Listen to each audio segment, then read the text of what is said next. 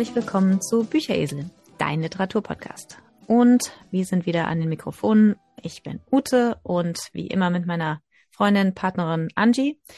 Und wir haben euch heute ein sehr interessantes Buch mitgebracht. Ein Buch, ähm, zu dem ich eine sehr äh, nette Geschichte habe. Ich habe es nämlich in Portugal gekauft, als wir im Mai unseren kleinen Urlaub hatten, unseren gemeinsamen Urlaub in Portugal. Und ich habe es tatsächlich in der angeblich ältesten Bibliothek oder äh, im ältesten Buchladen der Welt gekauft. Der Livreria Lello war das, glaube ich, Betron de Chiados.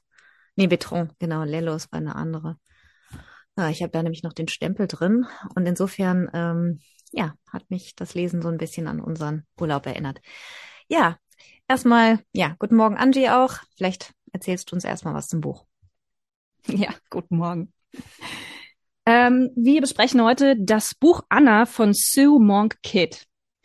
Ähm, und Anna ist die fiktive Frau von Jesus, ja. Ähm, sie ist die Tochter des obersten Schriftgelehrten von Herodes Antipas und äh, soll also mit 14 Jahren an einen älteren Witwer verheiratet werden.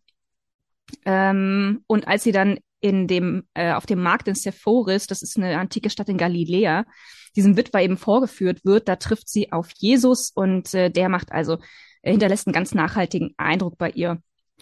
Ähm, sie lehnt sich gegen die Hochzeit auf und äh, wird dann aus verschiedenen Gründen verstoßen von ihrer Familie und ist dann also auch in der Gesellschaft quasi geächtet. Ähm, wird auf der Straße dann um ein Haar gesteinigt und von Jesus quasi gerettet und äh, wird dann eben äh, zu Jesus Frau. Ähm, so der weitere Verlauf der Geschichte beschreibt ihren Alltag im Elternhaus von Jesus. Also die leben da mit, äh, mit quasi mehreren Familien, also seine zwei Brüder mit den Frauen und so weiter und seiner Mutter auch.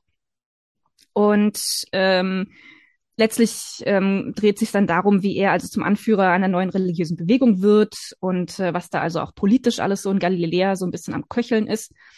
Ähm, Annas Bruder ist übrigens Judas, der Jesus dann später verrät. Und das Buch endet dann also mit Jesus Kreuzigung und Annas ähm, Reise nach Ägypten. Also sie ist äh, zwischenzeitlich äh, in Ägypten gewesen, weil sie eben ähm, von Herodes Antipas gesucht wurde und ähm, kehrt also dann dorthin zurück, nachdem Jesus gestorben ist. Ja, genau. Das summiert die Geschichte des Buches ganz gut. Ähm, ich sag mal kurz was zur Autorin. Sue Monk ist ja eine sehr bekannte Autorin. Äh, ihre Bücher wurden in alle oder ich glaube in mehr als 23 Sprachen äh, übersetzt und äh, man fand ihre Bücher, also äh, vor allem ihr erstes, aber ich glaube auch jetzt das Buch Anna sehr, sehr lange auf den Bestsellerlisten. Ähm, nicht nur im englischsprachigen Bereich, sondern auch bei uns in Deutschland. Sie ist also eine Autorin, die so ein bisschen den Zahn der Zeit trifft, könnte man vielleicht sagen. Äh, und ihre Bücher sind, haben wirklich äh, ein sehr breites Publikum erreicht. Äh, kurz was zur Person selber. Ähm, Sue Monk ist eine amerikanische Schriftstellerin. Sie ist 1948 in Sylvester in Georgia geboren. Ähm, sie ist selber aus einem, stammt aus einer gläubigen Familie, aus einer gläubig-christlichen Familie.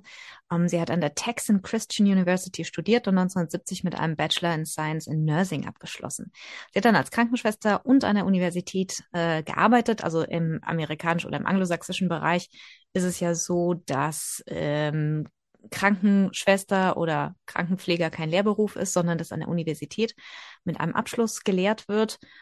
Und äh, ja, danach äh, arbeiten die quasi dann im praktischen Bereich und sie hat dann eben auch andere Studenten an der Universität ausgebildet. Ähm, sie bezeichnet sich selbst als äh, Feministin. Wie gesagt, sie ist in einer gläubigen Familie aufgewachsen, ist dann allerdings vom traditionellen Christentum oder von den traditionellen christlichen wie soll ich das jetzt gut sagen? Ähm, sie ist da ein bisschen abgekehrt und bezeichnet sich heute eben als vor allem als Feministin. In ihren Büchern beschreibt sie ihre Erfahrungen mit Religion und Spiritualität und so ein bisschen ihre Reise vom traditionellen Christentum bis hin zu einer äh, irgendeiner der Artikel hat es als feministische Theologie bezeichnet. Ähm, fand ich recht interessant. Aber trifft irgendwo auf sie zu, auch wenn ich jetzt nur ein Buch von ihr gelesen habe. Ihr erstes Buch war The Secret Life of Bees oder Die Bienenhüterin 2002 erschienen. Ähm, und das hat ihr, glaube ich, den Weg geebnet, also äh, zu einer schriftstellerischen Karriere, weil das Buch ist wirklich eingeschlagen. Äh, das hat, also stand sehr lange auf der New York Bestsellerliste und wurde auch verfilmt. Es geht um ein Thema aus der amerikanischen Bürgerrechtsbewegung 1964, um verschiedene. Egal, ich will da jetzt nicht so tief reinsteigen. Auf jeden Fall war das das Buch, was sie definitiv bekannt gemacht hat. Ist äh, ihr zweites Buch ist 2005 erschienen, Das Geheimnis der Meerjungfrau oder The Mermaid's Chair.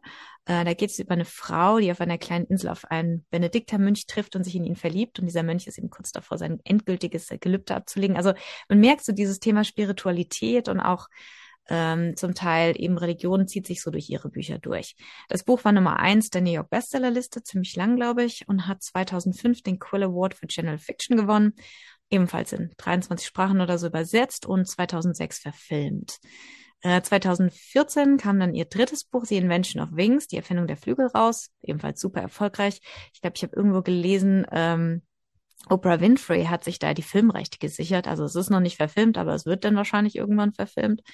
Und äh, 2020 schließlich dieses, äh, das letzte Buch, The Book of Longings, äh, das Buch Anna, ähm, genau, was ebenfalls super erfolgreich, glaube ich, war. Ich weiß jetzt gar nicht, was es gewonnen hat, aber auf jeden Fall war es auch lange auf den Bestsellerlisten.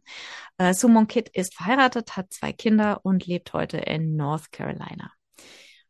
Ja, und ich fand es ganz äh, erfrischend, dass sie tatsächlich ein Beispiel für eine Person ist, die auch im späteren Alter noch äh, sehr erfolgreich zur Schriftstellerin geworden ist. Das lässt hoffen, oder? Genau, das lässt hoffen. Ähm, vor allem, weil wir ja so oft auch Schriftstellerinnen haben oder Autoren besprochen haben, die so wirklich so mit 18 oder 20 ihr erstes Buch rausgebracht haben. Hm, oder noch früher teilweise, oh, ne? Oder noch früher, genau. Mhm. Ja, also ich habe, wir haben noch gar nicht drüber gesprochen. Normalerweise machen wir so eine kleine Vorbesprechung, aber diesmal hat das irgendwie nicht funktioniert, weil wir auch sehr, sehr beschäftigt waren jetzt die letzten Wochen. Aber ich habe so rausgehört, dass du nicht so begeistert warst von dem Buch. Nein, ich, ähm, ich, ich muss ehrlich gestehen, nach der Hälfte, spätestens nach der Hälfte, eigentlich schon nach dem ersten Drittel, habe ich mit den Augen gerollt und habe mir gedacht, oh, Gott, muss ich das wirklich zu Ende lesen.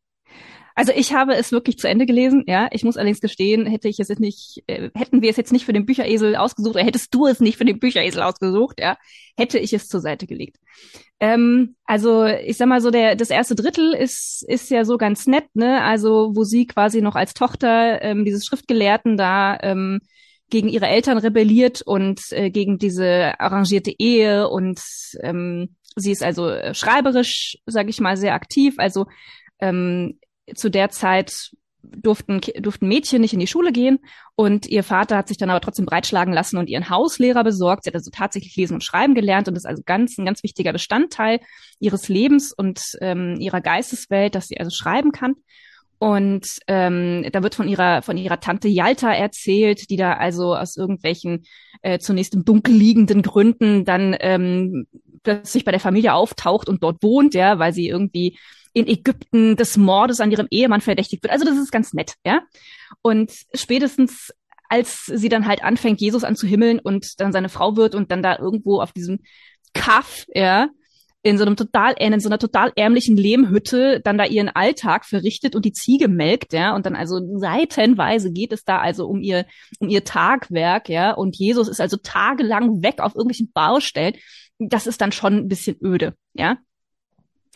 Ähm, es, es gibt, es gibt immer wieder schön formulierte Passagen, ja, wirklich, also wo sie am Anfang schreibt sie, ähm, sie lässt die Ideen in ihrem Kopf wie kleine Armeen gegeneinander antreten. Das ist also einfach großartig formuliert oder ähm, sie schreibt dann, es gibt Zeiten, da sind Worte so glücklich am Leben zu sein, dass sie auf ihren Tafeln und Schriftrollen lachen und tanzen und springen. So war das auch mit den Worten, die ich schrieb. Sie feierten, bis der Morgen graute. Also es ist, ähm, es sind wirklich gute, gute Passagen dabei, ja. Und dann gibt's in der Übersetzung Schnitzer, die mich in den Wahnsinn treiben. Ja, also der, sie sie wird dahergerichtet für die ähm, für für den Auftritt da vor ihrem ähm, vor diesem Witwer, mit dem sie verheiratet werden soll. Ne? Und dann steht da, ähm, die Mutter reichte Shipra, das ist die Dienerin, ein Stück Kohl und sah zu, wie sie damit meine Augen schminkte. Also sie reicht ihr ein Stück Kohl, ja, und ich bin da zum ersten Mal drüber gestolpert und dachte mir, muss das nicht Kohle heißen? Okay, Tippfehler, ja.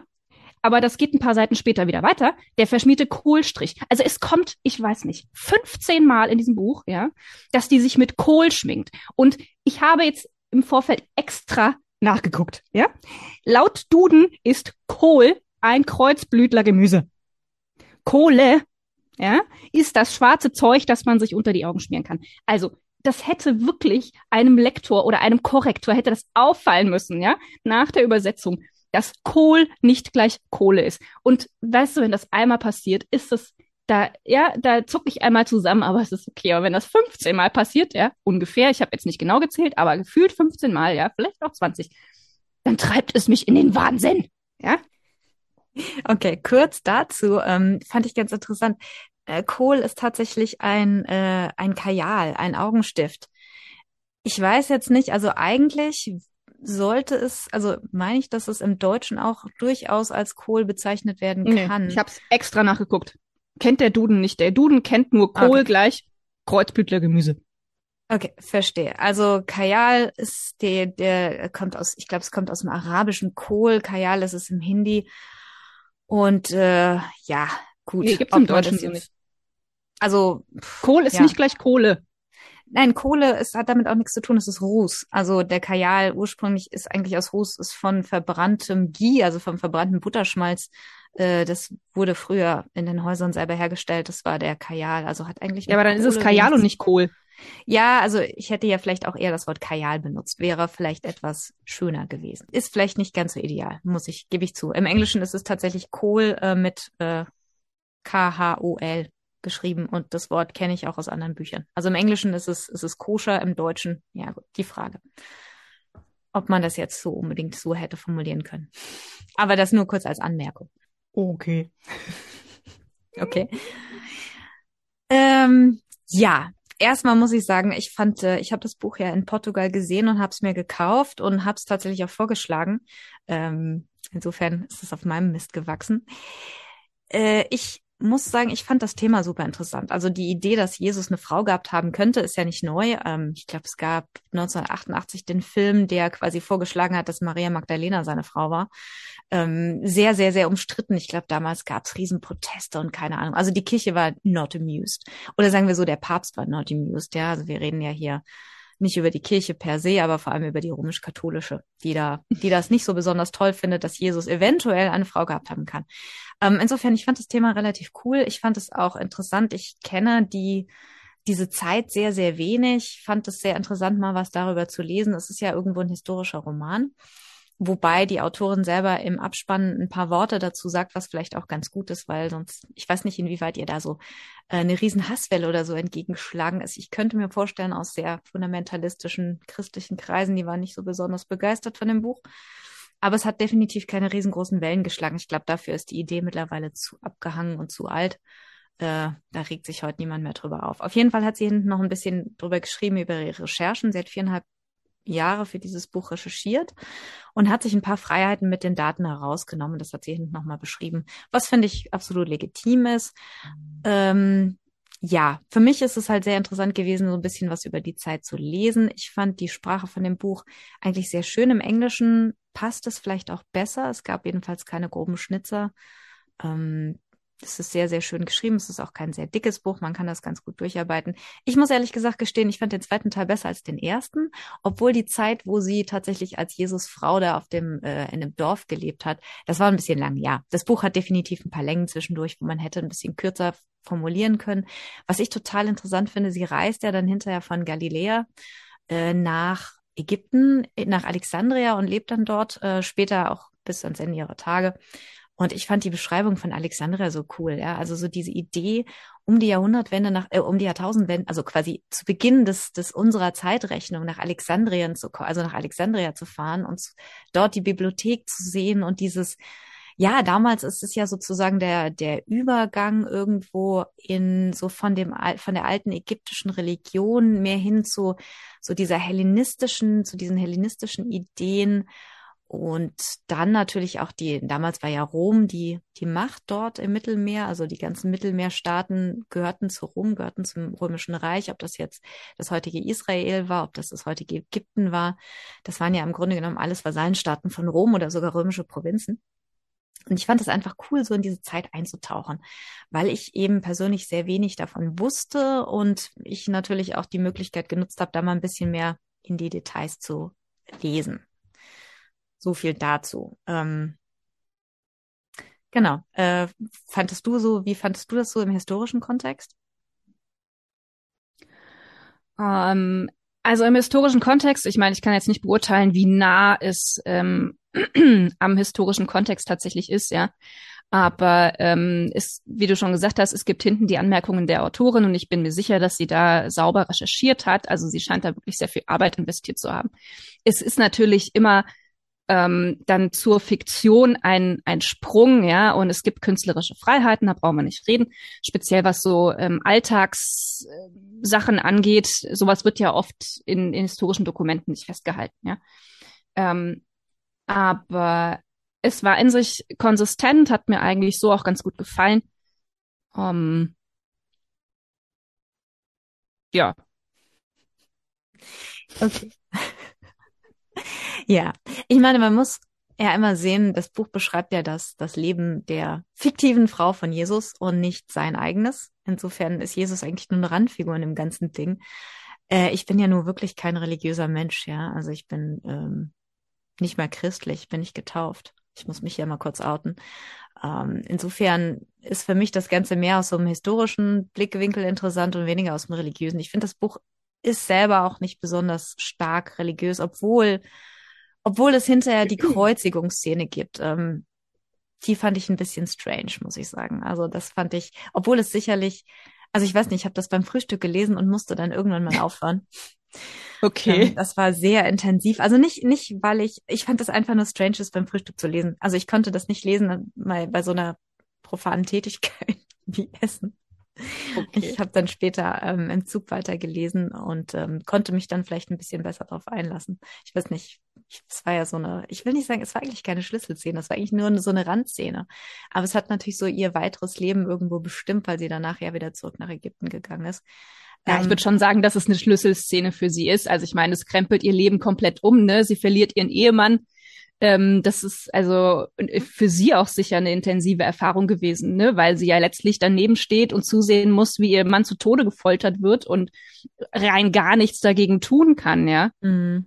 Also ich würde es nicht als Randszene bezeichnen. Nein, Definitiv. sicher nicht, obwohl wie gesagt, das Buch fokussiert sich auf ihr Leben, ne? weniger auf das Leben von Jesus.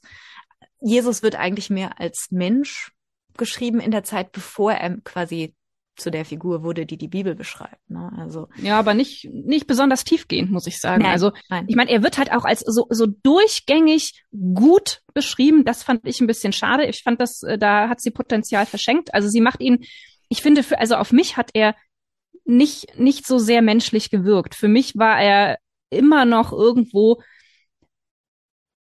also so eine sehr abstrakte Figur, die, die, die wenig menschliche Züge hatte. Also, weil er halt sehr, also er, wird halt so durchgängig, so extrem überpositiv beschrieben, ja.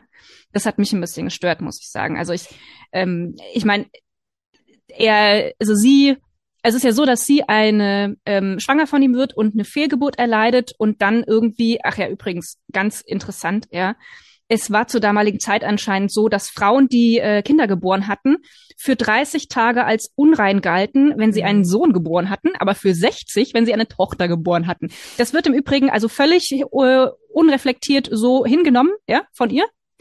Und ähm, dass sie da also dann für, für 60 Tage irgendwo eingesperrt wird. Und ähm, sie muss dann also hinterher irgendwie, glaube ich, in irgendeiner ähm, Synagoge ein Opfer bringen, damit sie dann quasi wieder in die Gesellschaft zurückkehren kann und sagt also ihrem, ihrem Mann, ja, ja, wir müssen da jetzt in die Synagoge und eine Ziege kaufen und keine Ahnung und die opfern, ja. Und wir müssen da halt, keine Ahnung, das sind zwei Tagesreisen oder was entfernt. Und er so, ja, ich kann aber nicht, weil ich bin da Vorarbeiter auf irgendeiner blöden Baustelle, ja, ich, wir können da jetzt leider nicht hin, wir machen das hier beim Dorf, Dorfrabbi, ja, der eigentlich gar nicht richtig weiß, wie diese, wie, wie das Ritual geht, ja. Und ähm, wenig später sagt er aber, oh, ich muss also zu Johannes dem Täufer und den Jüngern und ich muss da irgendwelche Predigten halten und dafür kann er dann alles hinschmeißen. Ja, das ist dann völlig okay. Also es ist nicht so, dass sie nicht sauer wird, ne? Aber sie kann halt auch überhaupt nichts dagegen machen. Ja, also ich glaube irgendwo hinten im Klappentext steht, äh, sie findet die Erfüllung in einer gleichberechtigten Beziehung. Da musste ich doch mal ganz laut durch die Nasen schnauben, ja, von wegen gleichberechtigt am Arsch. Naja, zeigt vielleicht auch so ein bisschen auf, dass, äh, ja gut, ich meine, die, die Reinheitsgebote im Judentum, die waren sehr, sehr streng zu der Dame, sind heute, glaube ich, noch sehr streng. Also ich glaube, ultraorthodoxe Juden, die befolgen da immer noch sehr viele von diesen Reinheitsgeboten. Man denke nur an, an koscheres Essen und solche Sachen und eben auch die Idee, dass Frauen nach Geburten unrein sind, äh, ist nicht nur im Judentum verbreitet gewesen. Also bei den Hindus ist es durchaus auch so, dass Frauen nach der Geburt des Kindes ähm, oder der Kinder erstmal eine Weile abgeschieden waren von der Gesellschaft und vor allem von der äh, von den Obligationen, Essen zu kochen zum Beispiel. Insofern ist mir das relativ bekannt. Ähm, allerdings gibt es bei den Hindus keinen Unterschied, ob das jetzt Jung oder Mädchen ist. Ich glaube jedoch, ähm, ja, also was heißt, sie nimmt es unreflektiert hin. Also ich habe schon so zwischen den Zeilen gelesen, dass es sie so ein bisschen aufgeregt hat. Sie ist ja sehr, ähm, sie ist ja eine sehr starke Frau, die sehr viel gerade am Anfang ihres Lebens für ihr äh, für ihr Recht kämpft, lesen, schreiben zu dürfen, sie ihr Leben selbstbestimmt zu leben und das gibt's ja gar nicht, ja. Mhm. Also zu der damaligen Zeit äh, im Judentum, das ist ja ein absolutes Patriarchat ähm, es gibt eine Misogynie, die sich durch die ganze Gesellschaft zieht, äh, ob das jetzt die Rituale, also Frauen dürfen ja auch nicht in den Tempel. Das beschreibt sie auch irgendwo auf irgendeiner Seite, dass Frauen einfach nicht in den Tempel dürfen. Fertig aus, Männer ja und Frauen dürfen nur in den Vorraum. Ähm, und das zieht sich ja durch das ganze Buch, diese, diese ähm, Ungerechtigkeit irgendwo, wie sie das sieht. Und sie sieht das ja auch so. Und in einer Art und Weise begehrt sie dagegen auf, die sehr, boah, so ein bisschen sehr modern ist, aber gut, ähm, das ist dann auch vielleicht die fiktionale oder die künstlerische Freiheit. Ähm, und sie beschreibt ja auch die Schicksale so der Frauen um sie herum, also ob das ihre Tante Yalta ist ähm, oder eben ihre Freundin Tabitha, die äh, ich weiß es gar nicht, äh, sie wird vergewaltigt oder sie wird, glaube ich, belästigt von einem römischen vergewaltigt. Soldaten. Okay, also ähm, von einem römischen Soldaten und sie und sie hat die äh, also sie, sie stellt sich auf die Straße und schreit ihr Schicksal heraus, ja, und das, das ist un, un, un, unerhört sozusagen, ja. Also der, die Frau sollte sich eigentlich dann nach Hause zurückziehen und bloß nicht drüber sprechen, weil es eine Schande für sie selber ist, so ungefähr. Und äh, ihr Vater lässt ihr dann die Zunge rausschneiden. Also das war für mich so eine Stelle, wo ich echt, wo es mich echt mhm. geschüttelt hat. Ja. So dass Frauen so wirklich, wirklich ähm, überall, also dass Frauen im Grunde genommen überhaupt keine Möglichkeit hatten, irgendwo mitzureden, irgendwo ihr Schicksal selber zu bestimmen, sondern das ist einfach, dass ihr Schicksal vom Vater, vom Mann oder vom Bruder und später von ihrem Sohn bestimmt wurde, so ungefähr, ja. Und dagegen rebelliert sie ja auf, ähm, erstmal gegen den Vater, ihr Mann es ist ja sozusagen für damals eine sehr moderne Ehe, ja, was auch immer, klar. Ähm, wir reden hier von, ich glaube, das, das Buch spielt im Jahre, was war das, 47 fängt's an oder so. Äh, Nein, es fängt 16 nach Christus. 16. Okay, 16 nach Christus. Ich glaube, irgendein anderer Teil ist dann egal. Also wir reden hier von vor 2000 Jahren. Ähm, und wo, wie gesagt, das Judentum damals hat den Frauen sehr, sehr, sehr wenig Luft gelassen. Also da, die wurden von vorne bis hinten wirklich benachteiligt. Und man merkt das immer wieder durchs Buch, auch ihre Tante Yalta, die ja wirklich, also die werden ja auch behandelt von den Männern. Das ist echt, ich fand das unheimlich, äh, es hat mich unheimlich aufgewühlt, als ich das gelesen habe, ja. Es ist nicht so, dass ich das nicht wusste, aber das dann nochmal so zu lesen, das, ähm, ja, das war echt schwierig zum Teil. Wie gesagt, so die, die Stelle, wo der armen Tabitha die Zunge äh, rausgeschnitten wurde, es war sehr, sehr aufwühlend irgendwo. Ja, und gut geschrieben, das muss, muss ich, muss ich äh, der Autorin lassen. Wirklich mhm. gut geschrieben. Also Tabitha ist eine der interessantesten Personen in dem Buch für mhm. mich. Ja, also gleich, da, also gleich mit, mit Yalta, mit der Tante. Mhm. Ich finde sowieso, die Frauen sind so viel besser beschrieben als die Männer. Die Männer sind eigentlich durch die Bank weg zweidimensional, ja, durchs ganze mhm. Buch. Selbst Jesus, wie du schon sagst, mhm. Jesus ist eigentlich nur dieser Nette, der immer irgendwie, keine Ahnung, und der eigentlich nie so wirklich ein schöner Charakter wird. Der ist eigentlich immer sehr mhm. zweidimensional. Und die mhm. Charaktere, die dreidimensional sind, sind die Frauen. Das ist Anna natürlich, das ist Tabitha, äh, das sind aber auch die Frauen selbst, ihre, also ähm, Annas Schwester, also ähm, Schwägerinnen, die mehr Charakter eigentlich zugeschrieben bekommen als ihre Männer. Mhm. Wobei ich ehrlich sagen muss, dass ich ähm, mit, mit Tabitha und Yalta mehr mitgefühlt habe als mit Anna. Also mit Anna bin ich einfach nicht warm geworden. Ich kann auch gar nicht den Finger drauf legen, wo, woran das liegt. Aber also irgendwie, irgendwie war sie mir nicht, nicht sympathisch. Ja, sie war, ähm, ja, das heißt nicht sympathisch. Also ich fand sie durchaus sehr sympathisch. Ich habe durchaus mit ihr mitgefühlt. Ähm, ja, mit Tabitha hat man natürlich wirklich sehr viel Mitgefühl gehabt, einfach durch ihr schlimmes Schicksal und wie sie das aber gemeistert hat irgendwo, ja. Mhm. Ähm, und Yalta ist natürlich eine sehr interessante Persönlichkeit, dadurch, dass ja. sie eben aus Ägypten gekommen ist und ja so ein bisschen auch die Ziehmutter war, so die eine Art Mutterfigur natürlich auch für, mhm. für Anna, die ja selber aus einer Familie kam, die ihr, also ihr Vater war ihr gegenüber sehr äh, freundlich, hat sie ja die, die, ähm, die Ausbildung angedeihen lassen, aber ihre Mutter war ja nicht so besonders nett zu ihrer Tochter. Mhm. Naja, das fand ich übrigens ganz interessant, äh, dass Anna irgendwann ähm, klar wird, dass sie eigentlich die Altersvorsorge für ihre Mutter ist. Dass ihre Mutter, also ihre Mutter ist ja eigentlich so überhaupt nicht äh, so der mütterliche Typ, ne? Die kann eigentlich, wenn ich das richtig verstehe, im Grunde kann, kann die Kinder eigentlich nicht ausstehen, ja. Mhm. Und die hat eigentlich deshalb ähm, Anna in die Welt gesetzt und genau dieses eine Kind übrigens, ja, und danach nie wieder äh, eins, weil ähm, ihr Mann sich dann nicht ohne weiteres von ihr scheiden lassen kann. Also wenn sie keine Kinder bekommt, dann ist das ein Scheidungsgrund. Mhm. Ja, und ähm, um quasi sich sich ähm, sich sich versorgt zu wissen, ja, hat sie also ein Kind bekommen müssen und das ist Anna und äh, sie lässt Anna quasi immer spüren, dass sie eigentlich nur Mittel zum Zweck war, ja. Hm. Ja, klar. Absolut. Ja, nee, also es ist eine sehr lieblose Beziehung, die mhm. äh, Anna da mit ihrer Mutter hat, ähm, auf jeden Fall. Vielleicht auch der Grund, warum sie selber keine Kinder haben wollte oder möchte. Also sie bleibt ja, also bis auf diese eine Schwangerschaft und Fehlgeburt, die sie hat, hat sie keine Kinder, ähm, selbstgewähltes Schicksal. Ähm, vielleicht liegt das auch daran. Aber sie ist natürlich, das Schreiben ist für sie sehr, sehr wichtig. Ähm, sie schreibt eigentlich immer am Anfang, äh, und ihre Mutter verbrennt ja am Anfang auch ihre Papyrusrollen, ja. Ähm, also sie schreibt auf Papyrus, wie damals üblich. Und äh, ihre Eltern, als sie sich entschieden haben, sie äh, soll heiraten, verbrennen quasi die, die sie finden. Sie schafft es aufgrund, weil die Alter ihr sozusagen sagt, äh, davon äh, erzählt, was ihre Eltern vorhaben, kann sie sozusagen die wichtigsten in Sicherheit bringen, aber der Rest wird dann verbrannt. Ja, und dann schreibt sie halt, also bis, bis zu dem Punkt, wo sie Jesus heiratet. Jesus stammt ja aus einer sehr einfachen Familie, erheblich einfacher als ihre eigene. Ihre eigene sehr quasi Oberschicht, äh, römisch geprägte Oberschicht da in Sephoris.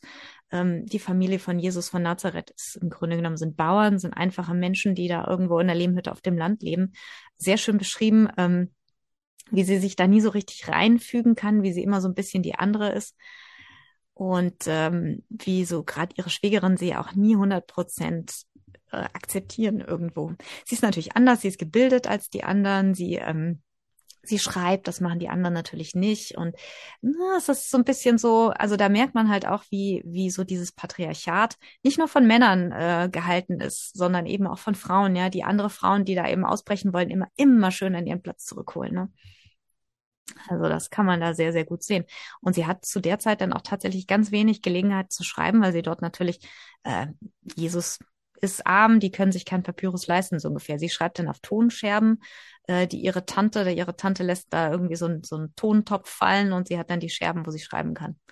Das ist das Einzige in der Zeit. Und dann, hm, als sie Die lässt den übrigens mit voller Absicht fallen, ne? Ja, ja, ganz klar. genau, und dann hat sie ein paar Scherben, wo sie weiter schreiben kann. Und später schreibt sie ja dann, als sie in Ägypten ist, ganz viel und sie vergräbt ja hinterher ihre, ihre Schriften, um sie eben der Nachwelt zu halten. Quasi mit der, also ihre Tante selber hat ihr das gesagt, sie soll das tun, weil sie gesagt hat, sonst wird man versuchen, dich zum Schweigen zu bringen und deine Schriften verbrennen und vernichten. Und das ist natürlich auch eine sehr äh, eine Anspielung darauf, dass ja im, im Christentum die Frauen früher oder später auch nichts mehr zu sagen hatten. Im Gegensatz zum Frühchristentum. Also so im Frühchristentum gab es ja tatsächlich Bischöfinnen und Diakoninnen und ab es, äh, also auch äh, bei den Aposteln waren auch Frauen dabei. Also es gab Apostelinnen tatsächlich auch ähm, die zum Beispiel in Paulus, in den Paulusbriefen äh, gegrüßt worden sind, namentlich vom Paulus selber. Also es gab sehr viele einflussreiche Frauen im Frühchristentum. Ähm, die erste Christin in Europa war ja auch angeblich eine Frau. Also was ist angeblich? Sie wird als Frau bezeichnet, äh, beschrieben. Also sie wird namentlich genannt. Ich glaube, es ist im Apostelbrief, ich bin nicht ganz sicher, Lydia war das. Und ähm, ja, und einige, wie zum Beispiel die Junia, wurden dann später von äh, Kirchenmenschen ab dem 13., 14. Jahrhundert als Mann umgedichtet. Die wurden dann, und da wurde aus Junia dann plötzlich Junius. Und äh, nee, Juni, nee, Junius, genau, äh, wurde der dann wurde sie dann genannt. Also ist ganz interessant, wie man dann wirklich konsequent die Frauen, die es gegeben hat, ausradiert hat oder als als äh, Ehefrauen von, also die Bischöfinnen und Diakoninnen wurden dann halt einfach die Ehefrauen von Bischöfen und Diakonen. Äh, das waren dann quasi sozusagen, wurde dann beschrieben, als wären es Ehrentitel, wobei das gar nicht so war, weil ihre Männer waren dann eben meistens eben keine Bischöfe oder, oder Diakonen. Also da wurden dann auch tatsächlich radikal die Frauen, die in der, in der Urkirche noch viel zu sagen hatten, zum Schweigen gebracht. Und äh, Jesus wurde ja dann auch als ähm, ja als nicht verheirateter Mann sozusagen beschrieben. Es ist ja bis heute äh, steht ja nichts von einer Frau von Jesus in der Bibel, obwohl ich durchaus denke, dass es, dass er mit Sicherheit verheiratet war, weil es im damaligen, äh, in der damaligen Gesellschaft absolut üblich war zu heiraten. Es war eine religiöse Pflicht zu verheiraten sich zu verheiraten. Und ich denke einfach, dass spätestens irgendwann seine Eltern ihn verheiratet haben und dass er eine Frau hatte, ob die nun so war, wie, wie in diesem Buch beschrieben, also eine gebildete äh, Frau oder ob das irgendeine Bäuerin, irgendeine Magd vom Land war, die wahrscheinlich nie schreiben oder lesen konnte, das ist natürlich mal dahingestellt. Ja. Wie, wie weiter? Ich weiß ja. jetzt gerade auch nicht so genau. Genau, das wollte ich einfach nur nochmal sagen. Ja, ansonsten, ähm, ja, wir haben das Buch, glaube ich, soweit ganz gut besprochen. Ich fand es sehr lesenswert. Es ist ähm, eine Liebesgeschichte natürlich in weiten Teilen. Ähm, insofern habe ich mir schon gedacht, dass es nicht so ganz dein Buch sein wird. Das ist ja nicht so dein Genre, was du so super gerne liest. Anna verliebt sich in Jesus und äh, die zwei verbringen ja auch so ein paar glückliche Jahre miteinander, obwohl das natürlich die Jahre sind, wo sie da in dem kleinen Dorf mit der Ziege lebt. Ähm, wo ich mir auch so gefragt, wo ich mich auch so gefragt habe, also und das reicht dir ja auch nicht, ja. Wir, sie ist ja nicht so ganz zufrieden mit ihrem Leben da. Das beschreibt sie ja auch, muss man dazu sagen, ja. Also sie ist, ist ja nicht so, dass sie dann absolut glücklich ist und ihrem Mann dann äh, zehn Kinder gebärt, ne? Hm. Also man merkt schon, irgendwo muss es weitergehen und äh, das ist nicht das End, die Endstation ihrer Reise. Hm. Ja, ich, ähm, ja, Mai. Also bildet euch selbst eine Meinung. Ja, es gibt ähm, etliche Leser und Leserinnen, die dieses Buch lieben und das äh, ist ist auch irgendwo nachvollziehbar. Ich tu's nicht. Ja, aber mei, das hatten wir jetzt auch schon öfter. Ja, ich bin halt auch so ein kleiner, äh, weiß ich, Querulantin oder wie soll ich das sagen? Ja, ich mecker dann halt gern so ein bisschen.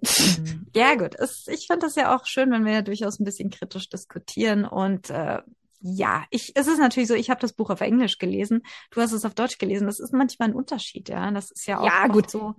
Nein, es war ja jetzt nicht nur die Sache mit dem Kohl, ja. Es ist jetzt, also äh, die Übersetzung ist ansonsten gut, da brauchen wir nicht reden, ja. Das ist solide übersetzt, alles, alles cool und es sind schöne Formulierungen drin, aber so diese Geschichte insgesamt war einfach nicht meins, ja.